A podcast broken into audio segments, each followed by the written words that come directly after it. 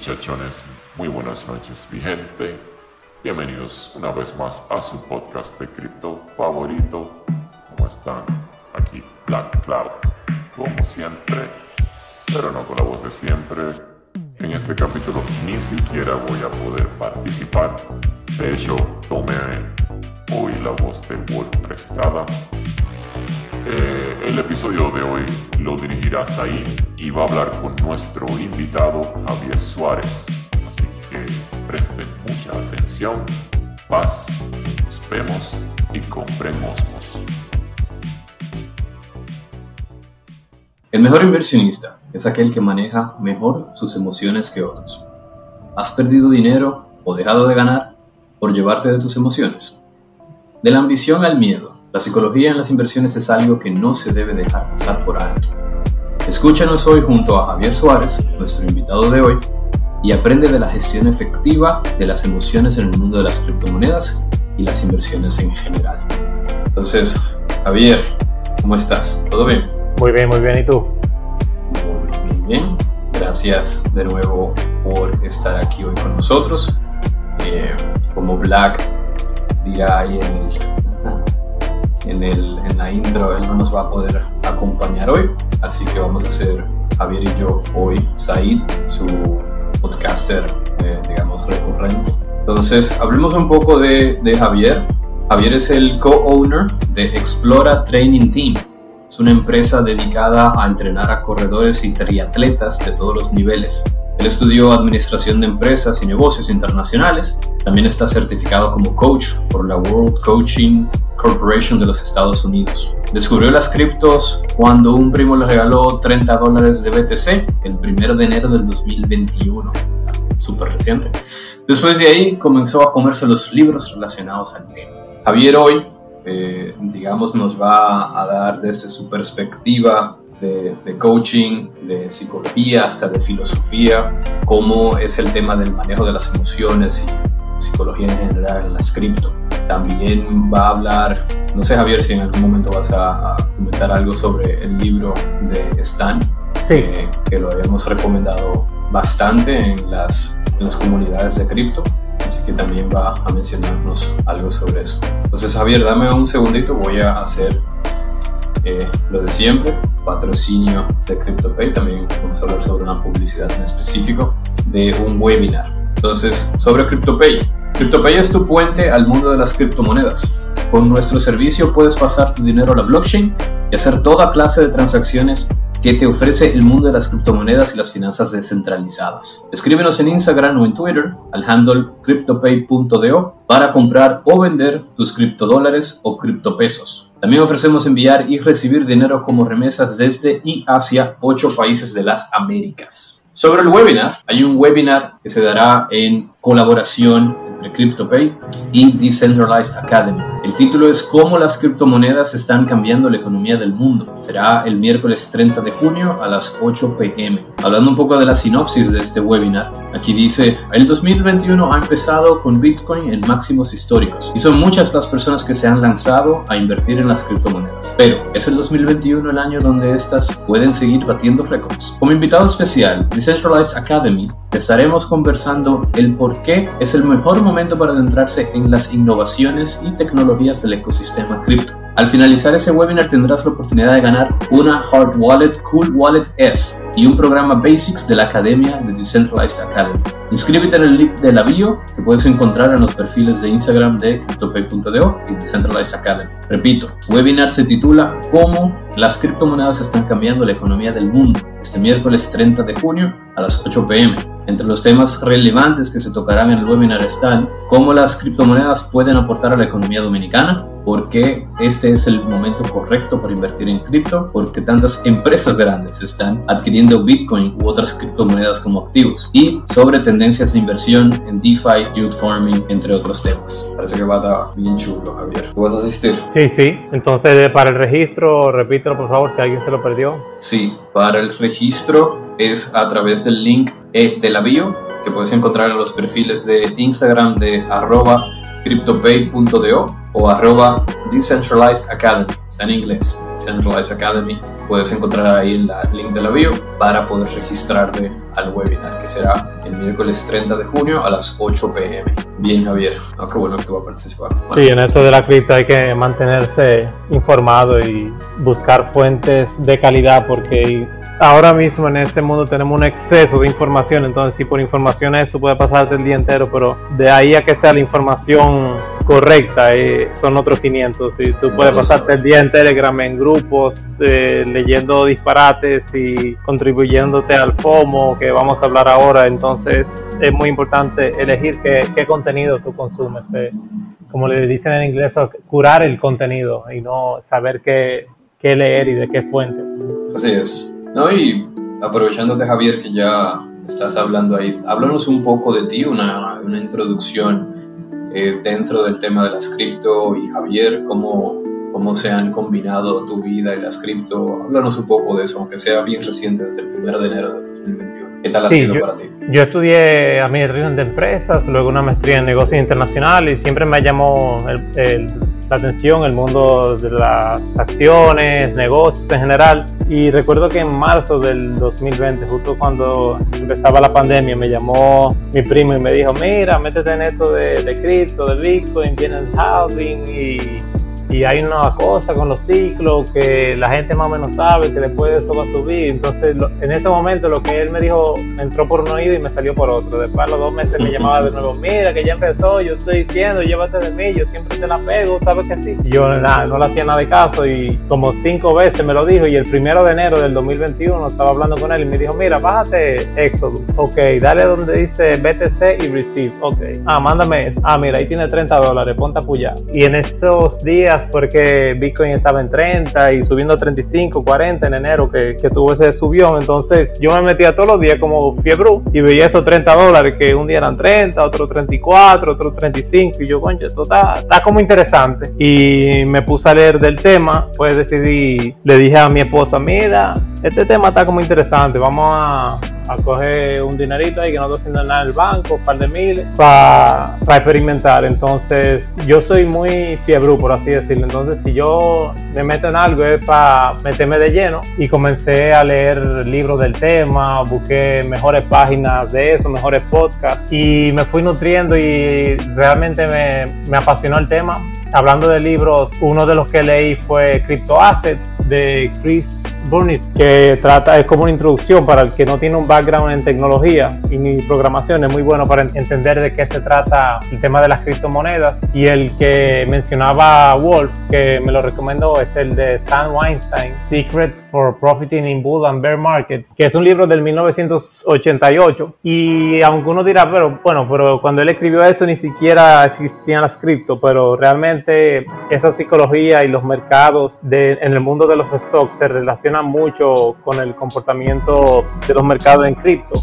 Y aunque no es lo mismo, es increíble lo mucho que se puede aplicar de, ese libro. Entonces, con esa mezcla, un libro tal vez para entender la teoría y otro para las prácticas de comportamiento del mercado, es una buena forma de iniciar. Ok, qué bueno. ¿Y tú me repites el nombre del primer libro? Se llama Crypto Assets. Crypto Assets. ¿De ¿El autor cómo? De Chris Burniske. B-R-U-N-I-S-K-E.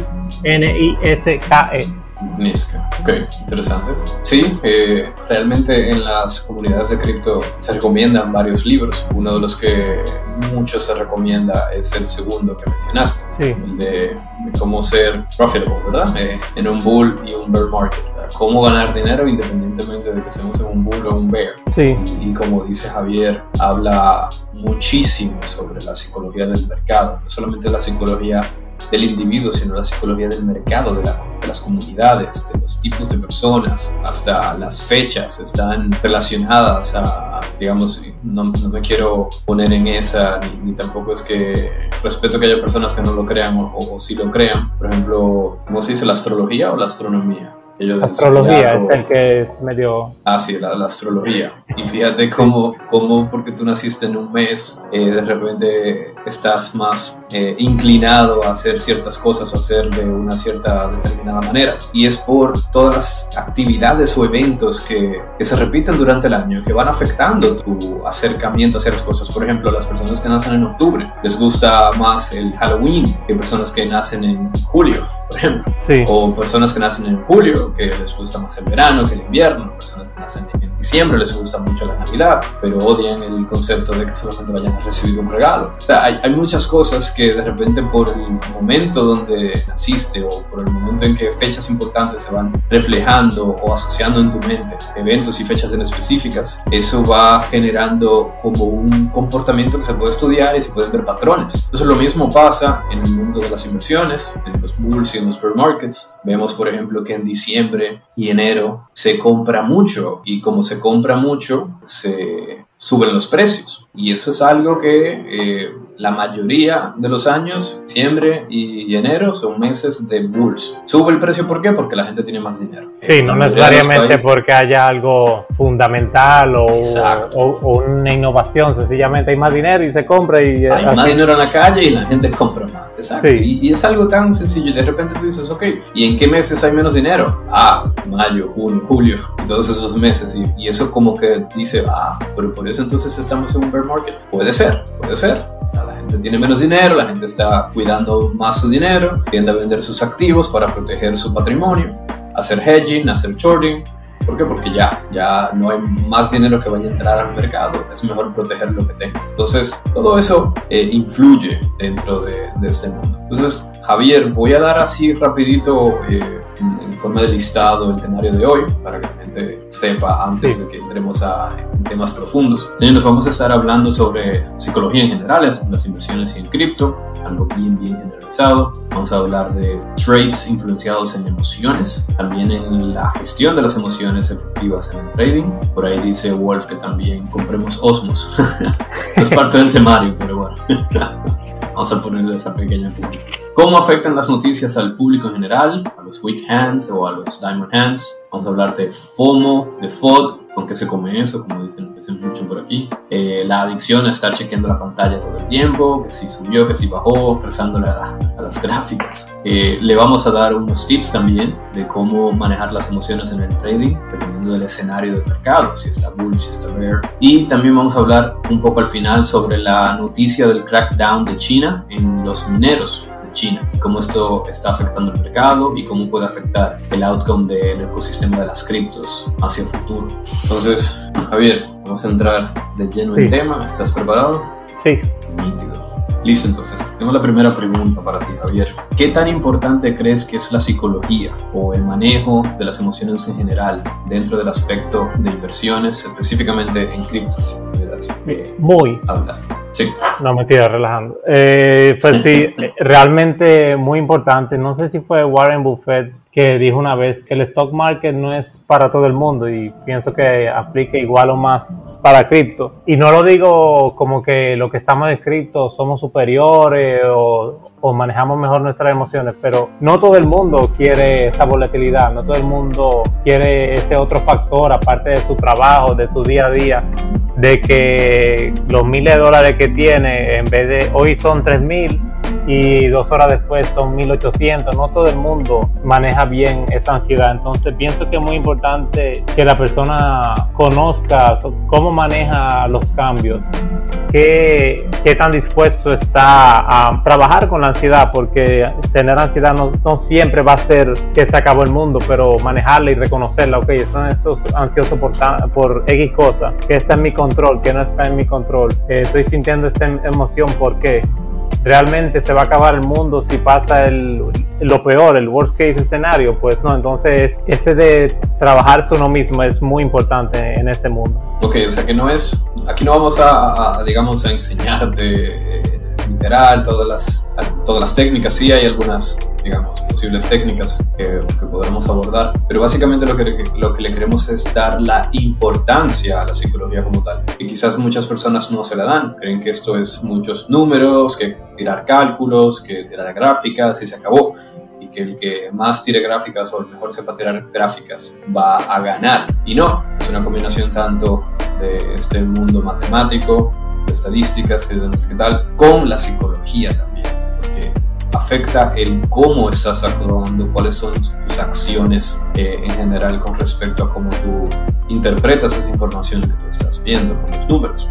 Las gráficas. Entonces es importante entenderte a ti mismo, entenderte por qué tienes estos, estos impulsos, estas emociones y cómo te podrían estar haciendo perder dinero. Entonces, ¿qué fue lo que dijo Warren Buffett? Él dijo, eh, repites no, ahí. No estoy seguro si, si fue él, pero fue uno de esos inversionistas famosos que, que no todo el mundo está hecho para invertir en el, en el stock market. En el stock market. Y ahora se ahora está todo el mundo en el stock market, pero no todo el mundo está eh, preparado para invertir en el, en el crypto world, en el ecosistema cripto. Sí. Fíjate que, qué gracioso es que de repente en años anteriores, donde solamente había el stock market, o digamos, donde había no solamente el stock market, pero decían que no, que el stock market es peligroso, muy volátil, mejor compren oro, compren eh, divisas, compren materiales. Eh, eso es lo que realmente la gente siempre seguirá utilizando. Acciones de empresas, si esa empresa se, muere o, o, le pasa algo o es afectada por qué sé yo, X o Y. En ese momento las personas con miedo decían no al stock market. Pero hoy en día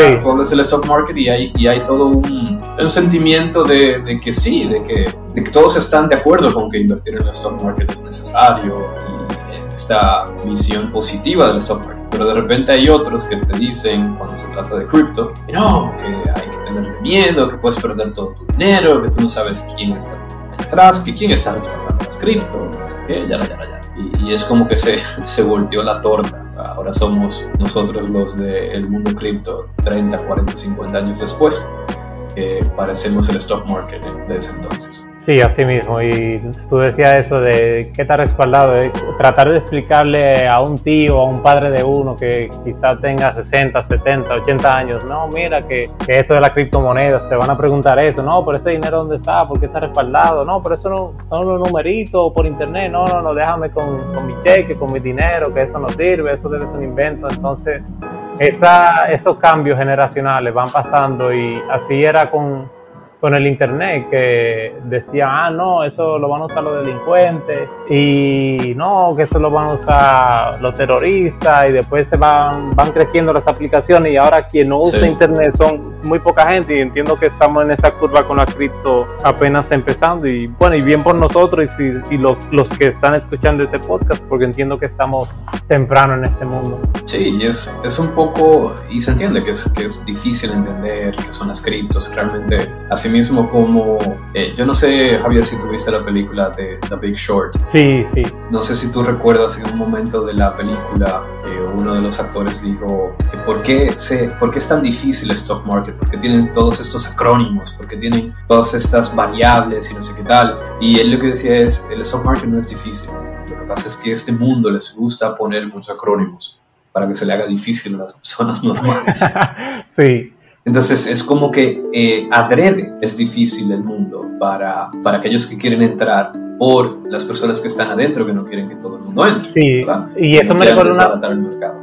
Una frase del libro de, de, Stan Weinstein que la subrayé y es mi frase favorita del libro que dice cuando, cuando todo el mundo sabe algo ya no vale la pena saberlo y eso mismo como que el que está ahí dice no pero esta es la mina de oro déjame porque mientras sí. menos gente lo sepa mejor construyo mi portafolio mi imperio antes de que lo sepan las masas sí no y como por ejemplo nosotros en el grupo que estaban hablando de, de osmosis verdad sí. Eh, de repente en un momento yo digo déjame déjame hablar más de osmosis en los grupos de, donde están los DJs.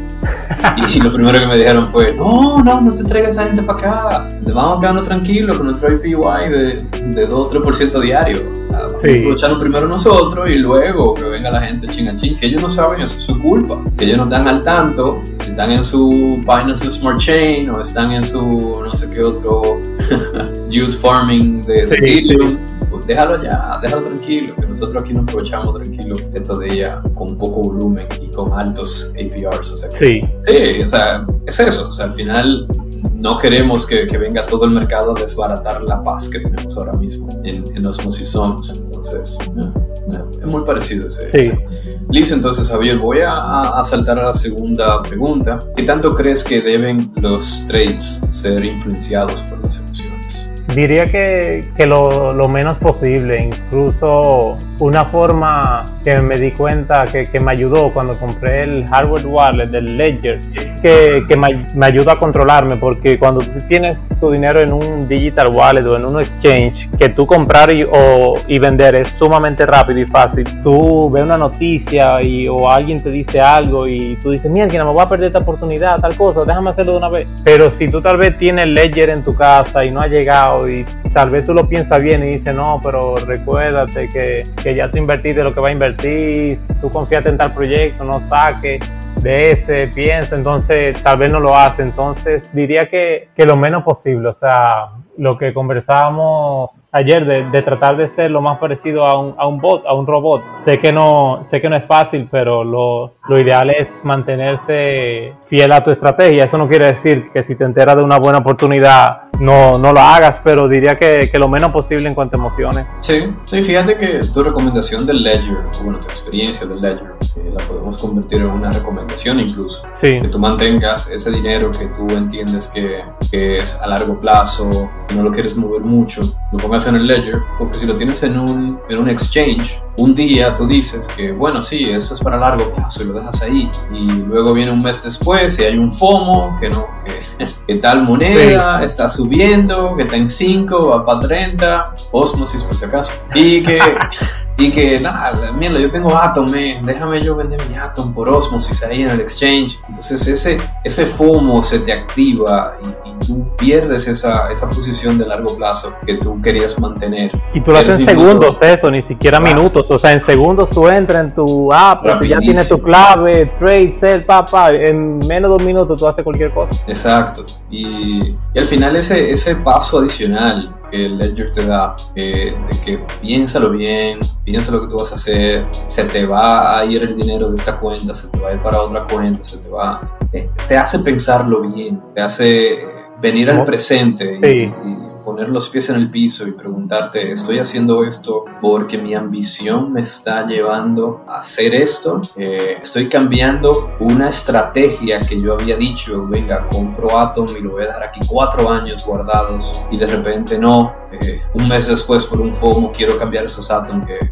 que han estado, qué sé yo, bien, bien sideways, no han crecido mucho, no han bajado mucho, y tú dices, no, pero esto no va para ningún lado, déjame yo venderlos por Osmos porque van de 5 a 30 en los próximos meses. Ok, pero, sí. pero tu estrategia inicial, o sea, ¿qué pasó? Entonces, eh, creo que también hay una recomendación es tú tener estrategias y escribirlas y revisarlas. Una cosa no es que las escribas y ya están en, en, en piedra o escritos en sangre ni nada, sino que tú las escribes, las tienes en un sitio y en el momento en que tú quieres hacer algo, cambiar esa estrategia, tú tienes que ir, revisar esa, esa estrategia y cambiarla tú mismo, escribirla de nuevo, eh, escribir por qué la estás cambiando, por qué esta es mejor, por qué vas a dejar la estrategia anterior, por qué no te funcionó la estrategia anterior. Todo eso antes de hacer el trade, para que tú lo pienses, para que tú sí. de verdad te preguntes, quiero cambiar mis átomos de 4 años por una moneda que dice que, van, que va de 5 a 30, y si llega de 5 a 2.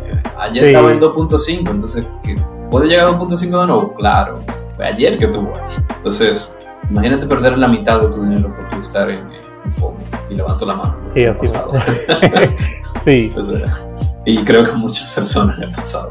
Pero bueno, yo incluso yo, yo tenía una moneda que valía 10 y ahora mismo vale 0.30. Wow. Me acuerdo que, que perdí, gané mucho dinero al principio, pero perdí mucho también porque me dejé llevar de, de la ambición. Dije, wow, estoy haciendo tanto dinero con esta, déjame mantenerme aquí, pero que va, o sea, me destruyó después. Nada, que salí.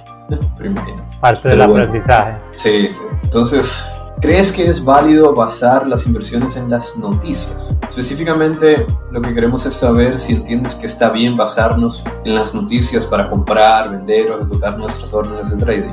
Diría que, que, no. Es bueno estar al tanto y revisar Twitter y YouTube y, claro, de nuevo, saber qué contenido consumes y a quiénes sigues y ver qué está pasando como lo que vamos a comentar ahorita de China, ver dónde el Smart Money, las instituciones están anunciando sus inversiones. Pero, por ejemplo, Tesla, Elon Musk, cuando estaba decidiendo si comprar Bitcoin o no, de seguro él no estaba mirando la noticia a ver qué estaban haciendo otras compañías. Él tenía, me imagino, un equipo de analistas viendo el comportamiento histórico, a dónde pudiera llegar en 5 o 10 años y compraron en base a una creencia que ellos tendrían, o él también, porque sabemos que él es un poco especial. Pero lo que quiero decir es que uno debe hacer su análisis. Mira, si uno se lleva de las noticias, por ejemplo, este proyecto que se comentó mucho en el grupo y, y por análisis de los que más saben en el grupo, que dijeron, mira, Mati, que un buen proyecto, tal, eh, entiendo, esa persona dijo, puede llegar a tanto, el que quiera comprar, compre, bueno, no es consejo financiero, pero háganlo. Y a, muchos no fue bien comprando Polygon Matic. Cuando para la comunidad mainstream esa cripto no era muy conocida, entonces hace como dos semanas salió la noticia de que Mark Cuban lo agregó a su portafolio, entonces hay mucha gente supo del proyecto, pero supo del proyecto cuando ya estaba, no recuerdo, pero cerca de 2 dólares versus gente que lo compró en 0.4, en 0.04, 0.02. Entonces, si te llevas de la noticia y de que hacen los TikTokers, los YouTubers, puedes que llegues tarde y o compres una moneda quizá, no tengo nada en contra, cada quien hace lo que quiera con su dinero, pero compre por ejemplo Chiva o un Peak Finance, de todas esas monedas que, que se la, usualmente son o un esquema piramidal o un rock pool. Entonces, no es bueno basar, sí, de nuevo, estar al tanto, ver las noticias, pero no decir, mmm, fulano dijo que tal moneda va a subir o tal youtuber. Tú no sabes si le dieron 10 mil dólares para que suba un tweet de tal cosa. Para que la chile. Sí, así mismo. Sí, no, y también, bueno, hablando de eso, eh, cuando uno está en los grupos, la gente tiende a compartir noticias. Tienes a, a, varias personas que de repente tú catalogas incluso las personas como unos fodsters o, unas personas que están eh, siempre poniendo noticias negativas, que si Tether de nuevo, que, le van a hacer otra auditoría y te vas de nuevo otra vez. O que si China, que el crackdown de los mineros, que ahorita lo vamos a hablar también. O sea que hay gente que, que de repente lee incluso los títulos, ni siquiera lee bien el artículo y es mandando esas noticias al grupo. ¿Qué pasa? Que de repente otra persona que anda distraída, que está en su trabajo, que no, no sabe qué es lo que está pasando, ve que BTC bajó 5 o 10% y ve que hay una noticia de los mineros en China y que se acabó el mundo. ¿Y qué pasa? Que va a su Binance rápido y uh, vende su BTC. Coño, viejo. Entonces, ¿qué pasó? Al final se, se, dejó llevar de una noticia y dijo, no quiero seguir perdiendo dinero, déjame yo dejar que el mercado se estabilice un poco pero ¿qué pasa? Tú vendiste y probablemente BTC rebota y tienes que volver a comprar más caro. ¿Por qué? Porque, vendiste por una noticia, un FOD, no, no te pusiste a analizar el mercado, no seguiste tu estrategia, eh, no viste las cosas a, a, largo plazo, you didn't zoom out, como dicen. Sí, y yéndose a la parte psicológica, un algo que pasa mucho en el comportamiento del ser humano y todos pecamos de alguna manera u otra, es lo que le llaman en inglés confirmation bias o en español sesgo, de, de, confirmación. Y es que uno consciente o subconscientemente a veces está parcializado con un tema y digamos, y mira, me pasó cuando yo comencé con, con cripto, que uno de los primeros proyectos que me llamó la atención fue Cardano, ADA, y viendo los videos de Charles Hoskinson hablando, oye, de verdad, el tipo me compró, para mí ese es lo último de los muñequitos, y sí, todavía sigo invirtiendo en ADA y me gusta el proyecto, pero yo veía como que no, ADA es el final, va a ser mejor, entonces si veía un video de Polkadot diciendo que va a ser mejor que ADA, decía, no, este tipo no sabe lo que está diciendo, y si veía el video de alguien hablando bien de Cardano, decía, ah, mira, yo estoy en lo correcto porque este tipo sabe y está diciendo lo que yo entiendo. Entonces, ese error de, de, confirmación, de casarse con un pensamiento, de casarse con, con una cripto, es, es otro error. Sí. sí. no, hay que, hay que poder ver las cosas de esa forma imparcial. Sí, leer lo bueno, leer lo malo. Eh, si, estamos en un bear market, ¿por qué lo dicen? Si estamos en un bull market, ¿por qué lo dicen? Entonces, coger y dejar y tratar de tomar la mejor decisión posible. Sí, hay un, hay un mastermind, yo creo que es de Neil deGrasse Tyson, que él habla sobre cómo, cómo comunicar las cosas de, mejor manera. Sí. Eh, no me acuerdo bien el título, pero habla mucho, o, me acuerdo en el trailer que lo vi, no, he visto, no, no estoy en el mastermind. Y él hablaba sobre que los search engines, Google o lo que sea, son el epitome del confirmation bias. Y al final tú dices que yo voy a buscar información en Google, pero Google sabe tantas cosas de ti que te va a presentar la información que tú quieres encontrar. Sí. Entonces tú vas y, y buscas, por ejemplo, temas de voy a poner temas controversiales, como que el aborto es malo o no. Y, si tú eres una persona que eres catalogada por Google como alguien que odia el aborto o eres pro vida en realidad, las 10 páginas van a ser sobre sí. Entonces, eh, ¿y por qué? Porque Google necesita que tú te sientas bien cuando tú encuentras información en Google. Si tú no logras encontrar en Google la información que tú eh, necesitas o estás buscando o quieres confirmar, muchas veces ya tú sabes la información, tú lo único que quieres es encontrar artículos y no sé qué tal, para copiarlos en la URL y pegarlos en los grupos que tú estás discutiendo sobre si provida o no provida. Sí, sí. Y entonces Google te dice, venga, ¿qué es lo que quieres? Eh, ¿Artículos de provida? Toma, artículos de provida. O sea, no es que estás realmente buscando. Google ya sabe lo que tú quieres. Él dice, bueno, tú, a ti te van a gustar estos libritos. Entonces, eh, o estos artículos. Y sí, es peligroso. Porque al final uno vive eh, sin darse cuenta, siendo expuesto a la información que, que, uno quiere escuchar. Y por eso muchas veces uno se pregunta, pero qué yo, por ejemplo, las personas que son de Trump o las personas que son de Biden. Las personas que son de Biden dicen, pero ¿cómo hay gente que vota por Trump? ¿Cómo va a ser si tú entras a Google y lo único que dicen es que los republicanos son todos un idiota y que los demócratas son todos unos genios y que vamos para adelante y que la economía va mejor y no sé qué tal? Ah, cabrón, pobre iluso. Tú lo que no sabías era que Google te está dando las noticias de los demócratas. Sí, pues tú eres un demócrata. fueron casi 50-50, entonces entonces no es, que, no es que sea difícil entender por qué hay gente como Trump, lo que pasa es que no estás expuesto a información de Trump. Pero bueno, esos son otros temas. Pero está muy interesante. Y al final te pasa lo mismo con los proyectos. Si te casas con uno, probablemente Google y las comunidades donde estén te van a dar en la madre con ese proyecto. Y, mi recomendación sobre eso, si tú tienes un grupo que te habla mucho de Doge, de Chiva, y que compre Doge y que compre Chiva, y que tenga tu millón de Chiva y tu millón de Doge para que cuando llegue a uno te vuelvas millonario, sal de ahí. Sí. Sal de ahí. Porque no, no te hace bien. No te hace bien ya claro, esto es clara recomendación de nosotros, no te hace bien porque, eh, claro, tú puedes comprar Doge, puedes comprar Chiva, pero como decisión personal, como, eh, qué sé yo, vamos a meterle un por ciento en mi portafolio aquí porque, puede crecer, porque está en 20 y llegó a 70 y si llega a 70 de nuevo, pues multiplique mi dinero, ok.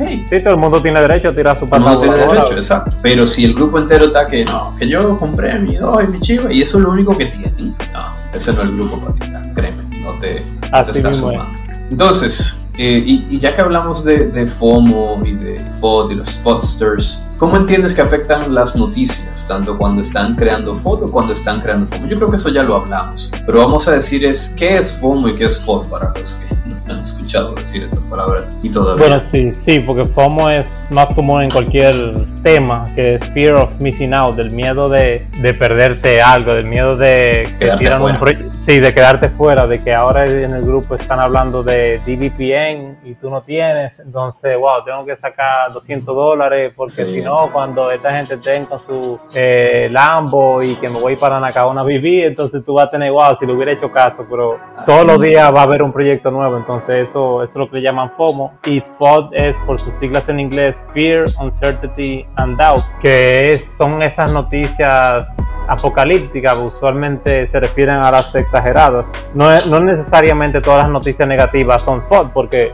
hay cosas que pasan que realmente, sí, que son realmente y son, son malas para el mercado, pero muchas son que cogen el titular y, y no lo dan completo a la noticia, dicen no, que estamos investigando a Binance, pero cuando tú lees es una investigación que pasó hace tres meses o una investigación que no implica muchas cosas, entonces eso a eso le llaman FOD, a, esa, esas noticias amarillistas o apocalípticas. Sí. No, por ejemplo, incluso noticias que luego tú vas al artículo y no, no se basan en nada, como por ejemplo ese tema de los, de los mineros en China. Eh, no, que China está persiguiendo a los mineros y los está pagando, está pagando a todas las fábricas y está cayendo encima. Entonces los mineros que tienen una buena cantidad de Bitcoin comenzaron a vender todos sus Bitcoins para protegerse y no sé qué tal, y tú, y tú lo lees en el artículo y, pero ¿dónde está esa información? Déjame ver, ¿dónde, háblame del chino que te dijo que tuvo que vender sus 27 Bitcoin porque China estaba cayendo atrás y, y además ¿por qué? Él no, tuvo que vender su Incluso no. muchos, muchos de esos mineros lo que, lo que estaban haciendo era mudando sus operaciones de China hacia otros países. ¿Por qué? Porque los Bitcoin encima se los puede llevar a cualquier país que le gana. Entonces, eso es solamente instalar su, su fábrica en otro sitio y, se acabó. Entonces, no, no es tan difícil, por así decir, creer que lo que dicen estas noticias pareciera cierto, como que, bueno, me hace sentido si fuera yo minero, vendiera mis bitcoins, pero piénsalo, o sea, Y además, no solamente lo pienses, verifica el source, la, la raíz de la noticia. Sí. El tipo está citando a alguien o no, eh, a alguien duro o no del ecosistema, no cualquier nombre que te diga. Entonces, sí, sí es importante que se, se analice bien antes de Y- tomar. Y sí eh, afectan porque así mismo al- a, los paper hands o weak hands, como le dicen, ven esa noticia y tal vez dicen, wow, no, esto no es para mí, tengo que vender o comienzan los Exacto. amigos a decir, mire, ¿y por qué se desplomó cripto? ¿Qué pasó? Mire este artículo, tú ves que eso no sirve. Entonces le, le trabaja mucha gente y mucha gente termina vendiendo y ahora Sí. mismo estamos viendo mucha manipulación del mercado, o por lo menos eso dicen los expertos y, y muchas veces uno ve esa coordinación de el FOD con el USDT y China y tal cosa, como que una combinación de, yo sé que suena un poco teoría de conspiración, pero realmente los que mueven el mercado se coordinan y hacen su movimiento para que el retail nosotros nos salgamos y le dejemos que ellos hagan lo que quieran con, con nuestras moneditas, pero de eso se trata, de tratar de que de seguir nadando con las ballenas. Sí, no, y esa, esa adicción que también crea estas noticias, estos FODs, digamos que tú lees un FOD y tú piensas, oye, parece que le está yendo mal al mercado, y luego lees otra noticia con FOD y dices, oye, espérate, parece que tengo que ir pensando en cambiar mi estrategia. Luego te quedas pegado de la pantalla, ¿verdad? Cada, cada Sí. noticia te la quieres leer, todo lo que ocurre lo quieres saber, y vamos entonces pasando a la siguiente pregunta que tiene mucho que ver con esto, es ¿por qué estamos pegados a las pantallas? o por qué es que le rezamos a las gráficas buscando Sí. que se muevan a donde nosotros queramos. Digamos, Sí, es- habla- hablar un poco también sobre la, la necesidad del ser humano de, de controlar todo lo que pueda y cómo eso afecta. Cómo Sí, esa vemos. necesidad de, de querer controlar todo y estamos en una generación y, y me incluyo por, por la edad de los famosos millennials que estoy dentro de esa categoría, por así decirlo, de la gratificación instantánea, de que antes la gente tenía que esperar para ver una serie de televisión y ahora en Netflix te suben todos los capítulos. Antes tenías que esperar que saliera un juego y te lo mandaran, pero ahora lo bajas de una vez. Entonces, eso pasa Sí. con las inversiones. La gente, tú ves historias en internet que dicen, ah, no, fulano invirtió en tal moneda y se hizo millonario. Entonces, tú así mismo inviertes en, en dos o tres, pero cuando pasan cinco días y no hay ganancia, tú dices, no, pero ¿y qué es lo que está pasando? Esto es un disparate, esto no, esto no es lo que me dijeron. Sí, no, y, y, y para abundar un poquito ahí, algo chistoso que vi los otros días, era que tus hijos nunca van a saber la ansiedad que te daba el tú ir a la cocina, abrir la nevera, a buscar algo de comer o algo de beber entre En los los anuncios. anuncios. Se acabaron, se no, no, que ya empezó. el juidero. Y salir huyendo para atrás y perderte esos 5 segundos, ya tú estás como que, ah, lo tengo que volver a ver en otro momento, ¿cómo lo voy a recuperar? O sea, eh, eso nunca lo van a saber. No, y, y algo que yo nunca voy a saber tampoco, algo que el libro este, el de Stan Weinstein, que como dije fue escrito en el 88, él dice, o sea, uno, uno hasta da risa leerlo, porque él dice, no, porque los stocks, cuando la gente ve el periódico el lunes y ve su inversión, o sea, a ese nivel, la gente esperaba el periódico para ver cómo va su inversión en, en Coca-Cola y ahora tenemos todo el alcance de, de la mano, tenemos una supercomputadora Wow. de, hacer, de hacer inversiones de miles o millones de dólares, o sea, es- tú lo sabes, es facilísimo, tú transferir Sí. un billón de dólares de un wallet a otro, ya no es como de un banco a otro, que, No. que, que si la firma, la carta, que tres días, tú tienes muchísimo poder en, en tus Sí. manos, entonces, muy- em, perdón, sigue. Sí, no, que aunque eso es lo chulo de la blockchain, que anteriormente cuando tú mandas un millón de dólares, un banco te iba a decir, bueno, espérate, espérate, ¿por qué tú quieres sacar esos cuartos de aquí? ¿Para dónde que van? Y esto y aquello, y mucha traba.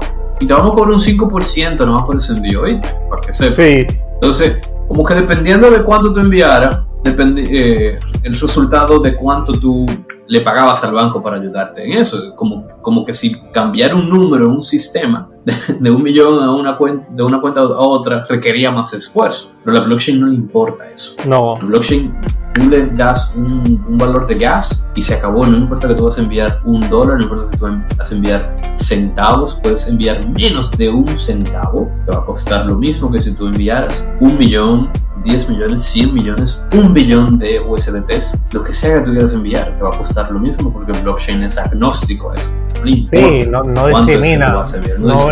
no, es que tú eres un cliente VIP porque tú eres tú tienes una Visa Prestige y tu transacción la van a mover más rápido porque va a ser mucho dinero, ¿no? O sea, tu transacción de 5 dólares para pagar eh, dos hamburgues en El Salvador es lo mismo que la de eh, Michael Saylor para comprar 100 Bitcoin. O sea, eso es algo nuevo que estamos viendo. Y aterrizándolo con lo, con lo de la revisadera del celular, eso es algo que le pasa a todo el mundo y todo el mundo, el que diga que no revisa cada rato su portafolio, eh, que, que, nos mande los consejos, pero sí, uno tiene forma de, de bajarle, por así decirlo. Uno suena medio bolsa, honestamente, pero muchos celulares tienen la aplicación esta de Digital Wellbeing, de tú ponerle un timer a, las aplicaciones o tantas o tantas entradas a una aplicación, entonces tú puedes ver si tú estás durando media hora al día o tres horas al día en CoinMarketCap y al final del día tú dices, wow, estoy, estoy gastando tres horas de mi día viendo una gráfica y al final del día, o sea,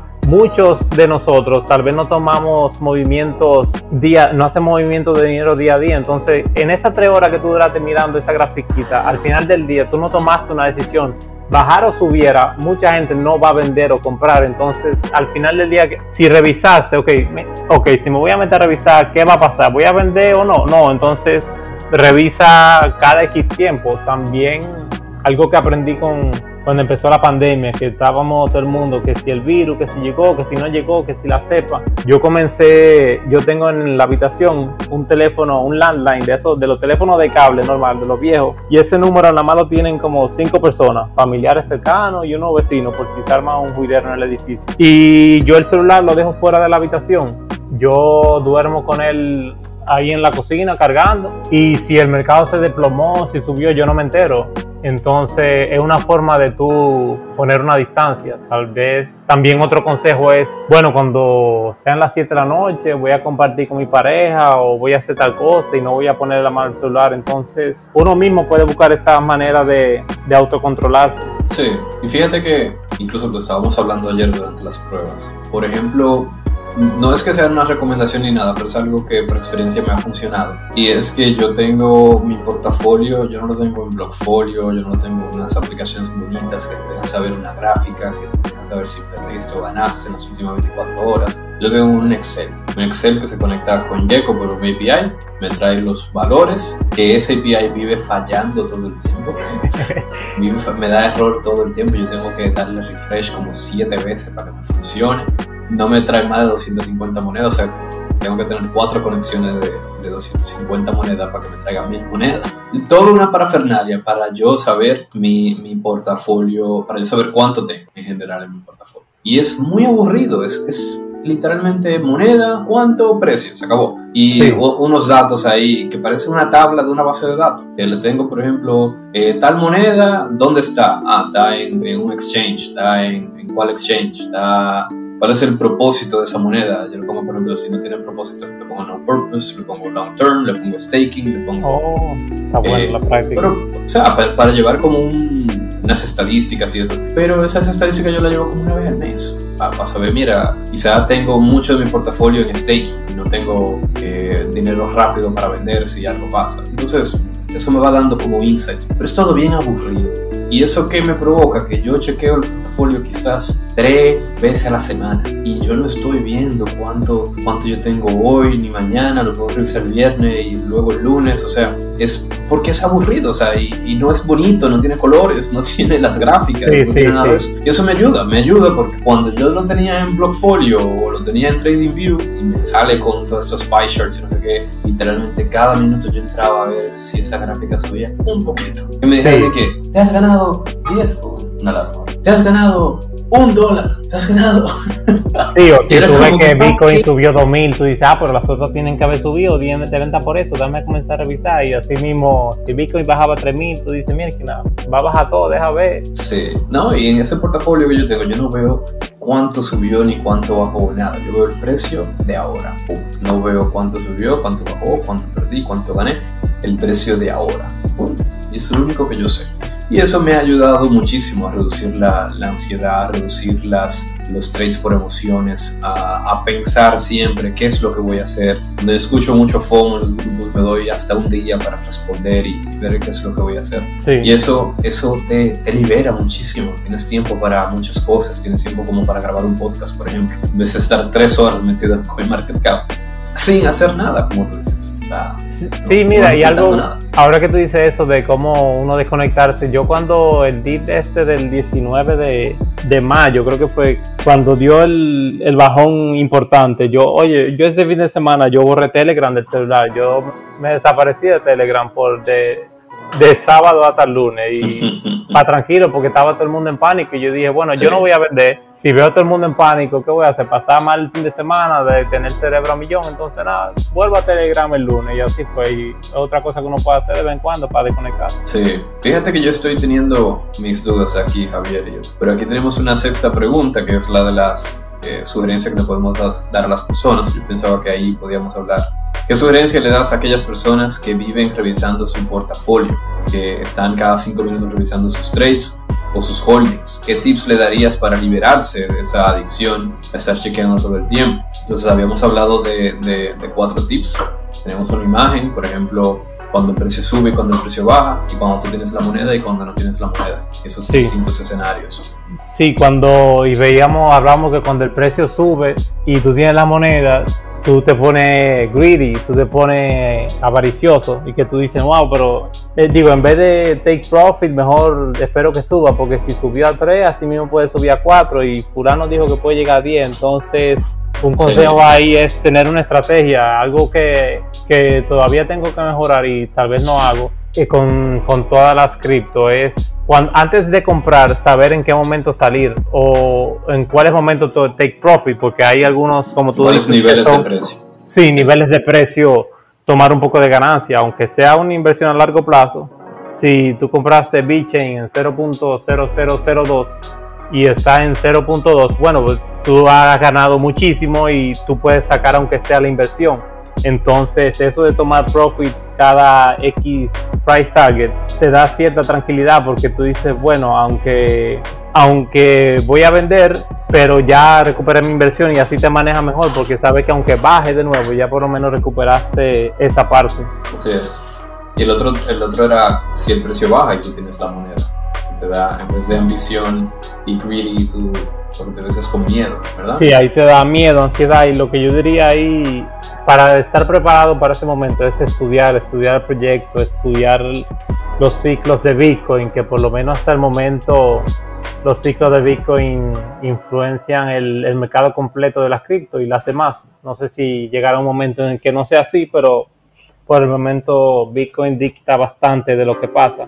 Entonces estudiar los ciclos para saber en, qué momento del, del ciclo está, si este, esta bajada es normal, si no. También tener lo que mencionábamos de tener un ledger, de que en vez de vender de una vez porque te asustaste, al que tengas pasos buscar, adicionales. Para sí, es un paso buscar el ledger, entre conectarlo al celular, que poner el código, entonces lo piensa dos veces antes de vender. Sí, otra, otra recomendación ahí es eh, siempre tener cash disponible. Por sí. ejemplo, nosotros hablamos siempre de tener entre 10 y 30% de tu portafolio en cash, en USDC, USDT, siempre listos para, para comprar. ¿Y qué, sí. qué, es lo interesante de este 10 a 30%? Es que, por ejemplo, tu cash, la relación de tu cash dentro del portafolio se va aumentando o disminuyendo en base a que tu portafolio aumenta o disminuye. Si, si las criptomonedas que tú tienes aumentan en valor, tu proporción de cash disminuye, aunque tú tengas la misma cantidad de cash, ¿verdad? Pero si tú tienes si las criptomonedas que tú tienes empiezan, eh, empiezan a bajar, la proporción de cash que tú tienes entonces aumenta. Entonces tú puedes setear alertas entre ese 10 y ese 30% de cash que tú tienes. ¿Qué quiere sí. decir? Si el cash se vuelve más del 30% de tu, de tu portafolio, es hora de comprar. Ya tú tienes cash ahí haciendo nada, mejor utiliza, pasó de 30 y va por 35, 40%, agarra 20% y compra. Y, sí. mantente con 20 más adicional, pues si sigue bajando el precio. Si sigue bajando el precio, ese 20 vuelve y se vuelve 30, entonces ahí vuelves y pones 10 más y compras de nuevo y siempre te mantienes con cash ahí a cuarta, como dicen. Y lo mismo que si sube. Si sube y tú ves que tu cash baja de 10% y tienes 9%, 8% de cash. ¿Qué crees? Ya es hora de también vender, take profit, es hora de que te vayas quitando exposure eh, de tus cripto para tener cash suficiente para comprar cuando bajen de nuevo, porque el mercado es cíclico, se va a subir, lo va a bajar, no, no siempre va a subir, entonces, y no siempre va a bajar también, que eso es otra recomendación, no siempre va a mantenerse bajando, en algún momento eventualmente va a subir, entonces, tranquilo. El otro escenario era, no tengo la moneda, pero el precio sube, y vimos que lo que te puede provocar es ese FOMO, no sé si comprar, ya me dejo la guagua, ¿qué, qué opinas de ese escenario? Sí, creo que ahí es bueno tener un, un watch list y darle seguimiento a, a, los diferentes proyectos que te llaman la atención. También no llevarte de, de que, ah, mire, señores, tal moneda subió de tal a tal, así, investigar por qué esa moneda subió, porque eso le pasó a mucha gente cuando eh, Chiba Inu, que, ah, no, señores, que salió tal proyecto y subió de tanto por ciento en dos días y ahora va, la van a listar en Binance. Y justo cuando la listaron en Binance ahí parece que mucha gente aprovechó y vendió. Entonces yo lo que diría ahí estudiar revisar antiguos trades que tú has hecho. Si anteriormente te has llevado de la emoción y has hecho eso cómo te ha ido si realmente te ha ido bien. Por ejemplo lo que decía si en el grupo dijeron si una persona dijo ah mira que Matic es un buen proyecto y, y tú lo hiciste y te fue bien y después esa persona dice, miren señores, yo creo que tal proyecto eh, vale la pena y subió el precio un poco y tú dices, mira, tal persona se rompe la cabeza tirando gráficas, si lo hice por algo, ah, pues déjame tirarle algo. Entonces también saber de quién te llevas al momento de, tomar una decisión y, ver por qué subió, de estudiar lo más que se pueda. Sí, interesante. Y ya cuando el precio baja y no tienes la moneda, hay eh, sentimientos de, indiferencia, indecisión, eres de los que dice, qué bueno que no compré. Sí, eso eh, pasa y, y ahí creo que más que consejo, bueno, el consejo que podría dar es sobre el confirmation bias, de ver si, porque a veces tú dices, mira, esa bajó, qué bueno que no compré, yo se lo dije a fulano, mira, qué, bueno que no compré, entonces tal vez, si es que tú estás parcializado, entonces que baje y no tenga, no quiere decir que, el proyecto no sirva, porque si alguien te dijo de, de comprar, ¿qué te digo? Mismo Bitcoin, por ejemplo, alguien que es nuevo en el mercado y no entienda bien, y estuvo a punto de meterse en Bitcoin, digamos, en marzo, abril, cuando tuve en 60 y pico, y lo ve ahora y dice, ah, no, mire, eso, eso no sirve. Eso, qué bueno que no me metí, pero esa persona tal vez no entiende los ciclos, no entiende que tal vez en, en 10 años, en lugar de decir, wow, me dejó la guagua, digo, wow, la vi en 50 mil dólares cuando Bitcoin tal vez esté en varios cientos de mil. Entonces, ahí diría revisar si estás dejando pasar eso. Puede que baje de precio porque bajaron todas y estás dejando pasar una oportunidad porque no te gusta el proyecto algún, o convicción personal, pero... O miedo de, hacer la inversión. Sí, sí, sí. De, de, aquel dar el primer paso, aquellas personas que están mirando el mercado, que no han comprado todavía, eh, que no necesariamente que no han comprado criptos en general, sino también una moneda en específica, se lo han dicho varias veces, no, que está muy alta, no, que puede llegar a 8, puede llegar a 7, está en 9, y de repente sigue bajando y es como, bueno, puede seguir bajando, mejor. E, esa, esa indecisión, porque al final tú puedes entrar y puedes hacer DCA. Si sigue bajando, compras más, si sube, compras más. Pero esas personas que dicen que el precio actual no es el mejor precio, eh, probablemente se mantengan pensando igual aunque suba o aunque baje. Eso ya es como dice Javier, es bueno que te revises y pienses sobre tu convicción personal, sobre tus miedos, sobre, sobre tu percepción de lo que es el mercado, sobre si tienes estrategias o no en base a tu, a tu propio crecimiento personal, en base a las inversiones que estás haciendo. Hay un montón de cosas que es bueno que si tú te encuentras en, este, en esta parte del cuadrante, que tú pienses un poco en ti y te preguntes si realmente eh, quieres hacer esto o no quieres hacer esto y por qué lo vas a hacer y por qué no lo vas a hacer. Es bueno que por lo menos tengas ese, esa convicción clara. Listo. Y así mismo es. Entonces, Javier, no sé si hay algo adicional que tú quieras decir antes que nos vayamos directamente a las noticias. Vamos a correr muy rápido sobre las noticias. No, no, yo creo que podemos pasar a las noticias. Sí, no, yo creo que ha sido muy bueno el contenido de hoy. Realmente se nos fue la mano. Vamos por un. bueno, aquí antes de, la grabas, antes de las ediciones ya vamos por, por más de una hora, una hora y un minuto, pero Eh, vamos a ver luego de las ediciones si eso se reduce. la crearía que no. Yo creo que todo lo que se digo tiene valor.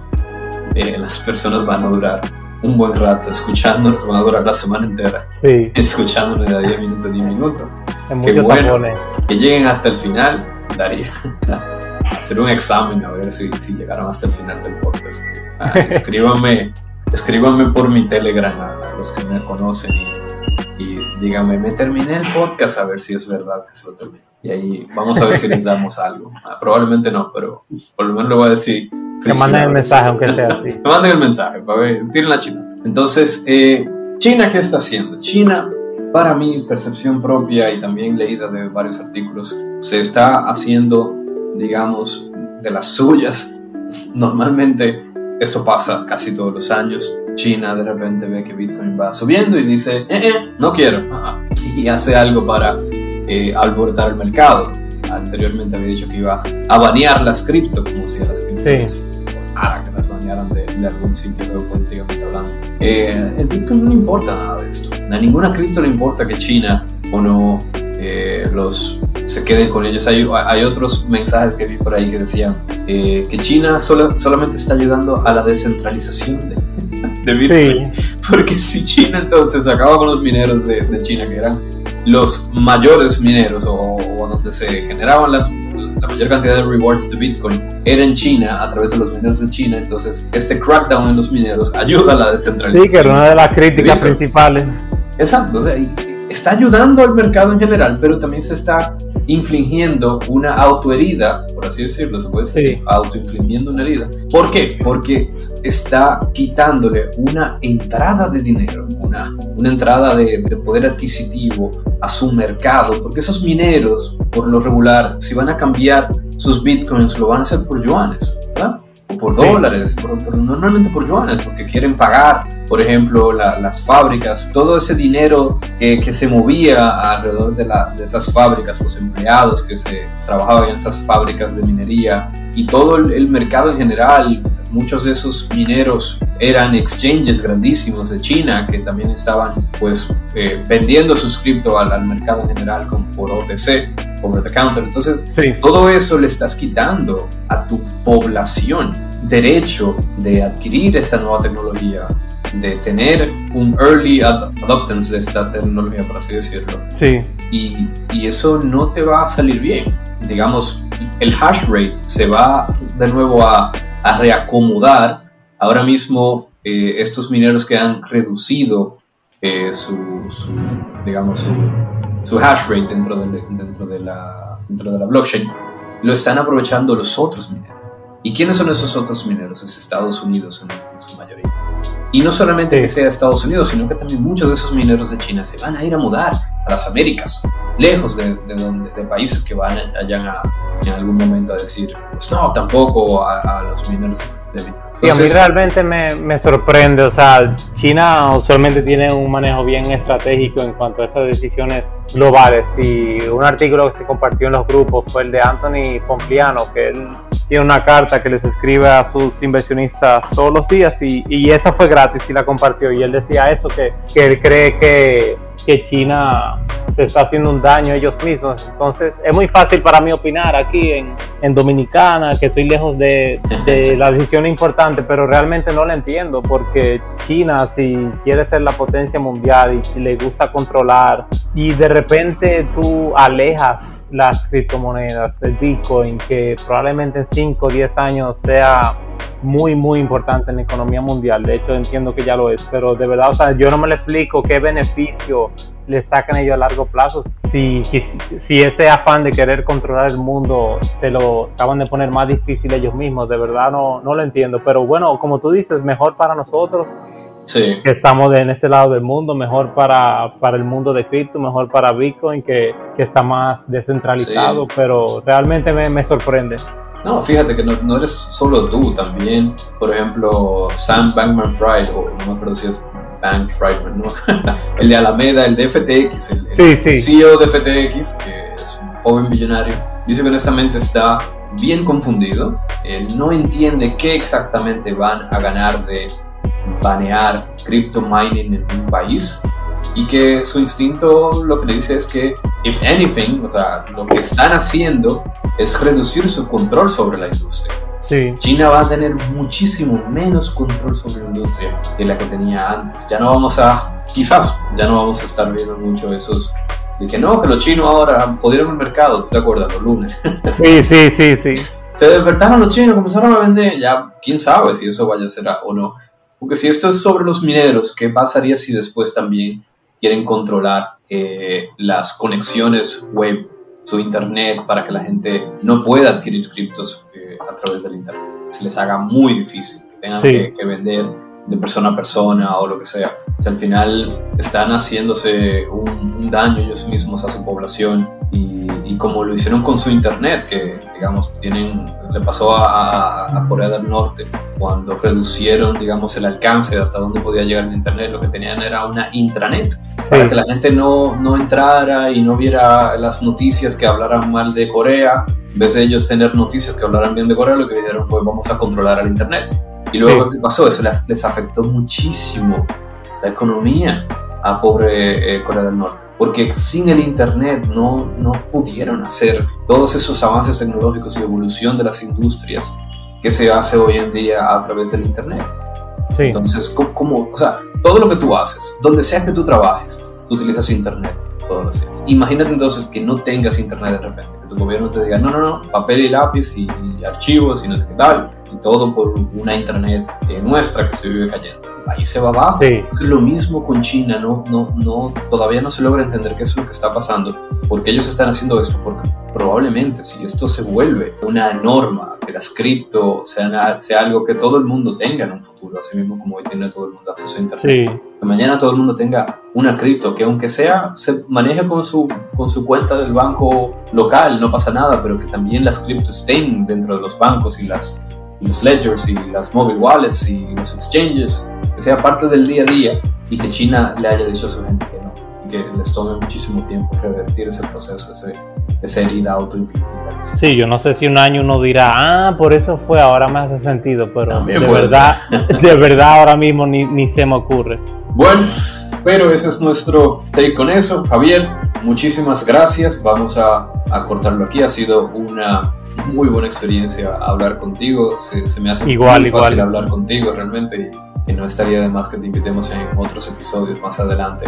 Ah, sí, eh, cuenten conmigo. hablar sobre otros temas. Eh, estamos haciendo varios cambios. Queremos que, que este podcast sea muchísimo más de lo que es hoy.